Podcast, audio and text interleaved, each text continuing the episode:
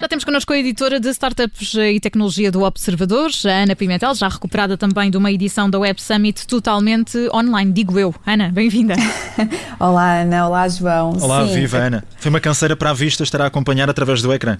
É verdade, não me livro da canseira, se não é das pernas é da vista.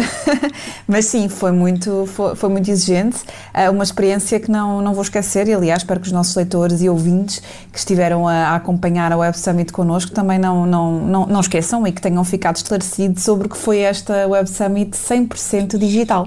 E Ana, hoje parece que há alguns sites onde as nossas passwords não estiveram muito seguras em, em 2020.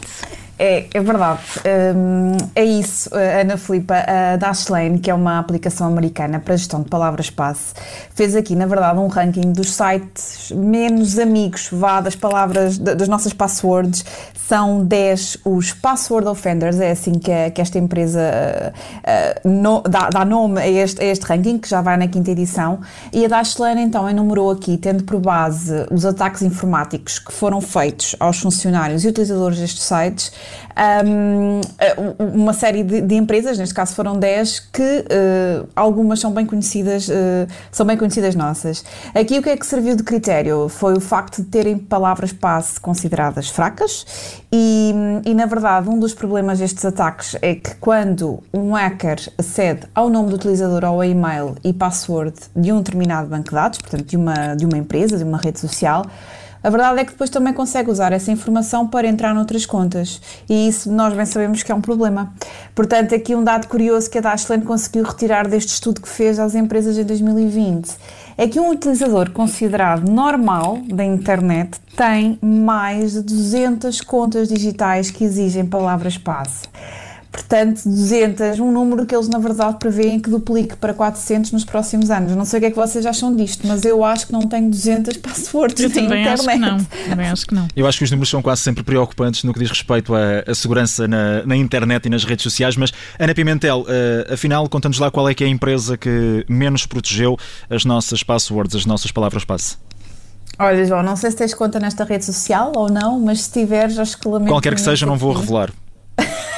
Nem estava a contar com isso.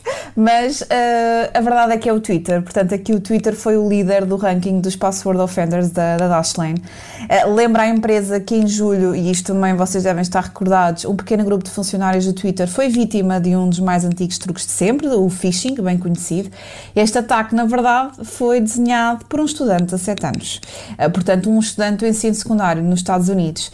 o que é que este jovem fez? Fez com que vários funcionários redefinissem a sua password num site fictício, portanto, funcionários do Twitter e com este esquema permitiu depois que cerca de 130 contas uh, verificadas, como a de Barack Obama, Elon Musk, Bill Gates, inclusive a Joe Biden, começa, começassem a publicar, uh, sobre, publicar no Twitter sobre esquemas de Bitcoin. Uh, que na verdade não eram eles, não é? Portanto, porque as contas foram hackeadas, mas isto de facto está que pensar. Sim, eu aos 17 anos estava ocupada, se calhar, a ler livros ou a ver séries de televisão. Com outras coisas. Exatamente, com outras coisas.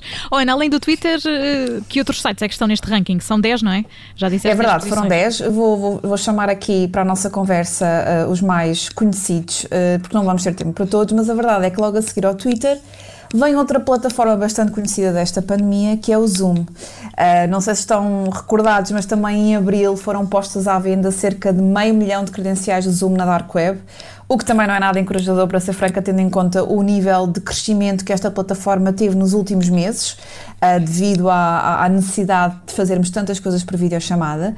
Depois do Zoom, também tivemos aqui, temos aqui a EasyJet, verdade, por causa de um ataque informático que comprometeu e-mails e itinerários de 9 milhões de clientes. E aqui, neste caso, foram violados uh, detalhes de mais de 2 mil cartões de crédito. Uh, portanto, bastantes. Uh, depois da EasyJet veio a Experian, a Experian que é considerada a maior, da, a maior agência de crédito do mundo, sofreu também uma grande violação de segurança na sua filial na África do Sul, que depois de entregar informações uh, pessoais a alguém que se fez passar por um cliente, portanto, foi bastante fácil aqui até enganar esta empresa, mas estima-se que este ciberataque tenha afetado, na verdade, 24 milhões de pessoas e 800 mil negócios. Nada animador, portanto, nada disto. Não sei se vocês também concordam.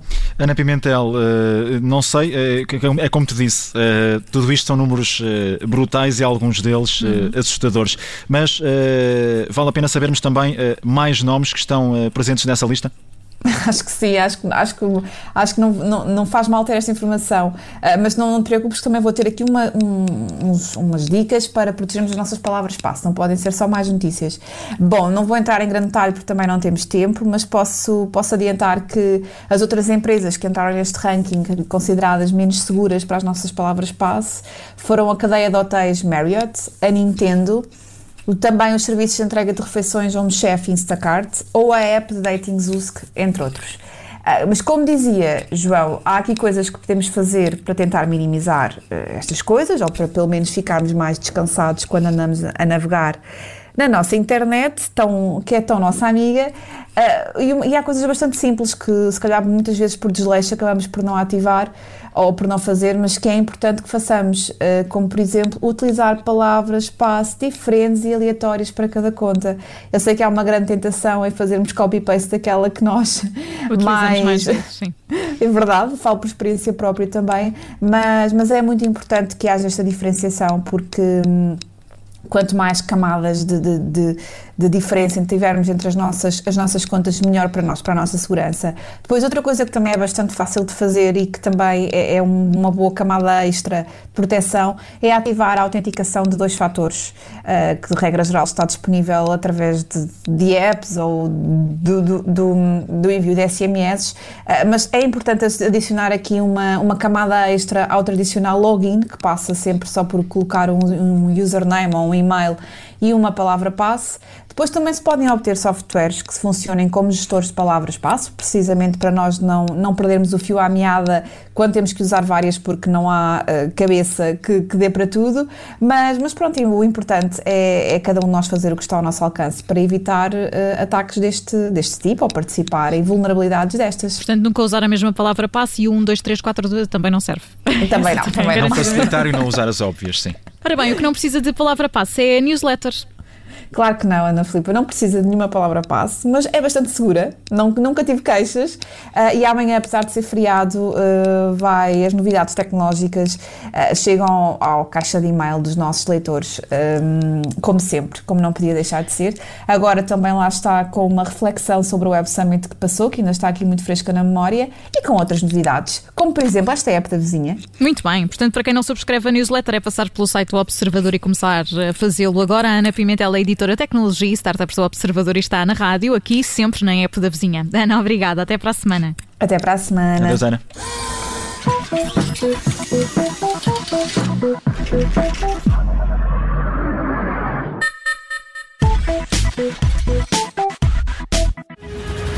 Obrigada por ter ouvido este podcast. Se gostou, pode subscrevê-lo, pode partilhá-lo e também pode ouvir a Rádio Observador online em 98.7 em Lisboa e em 98.4 no Porto.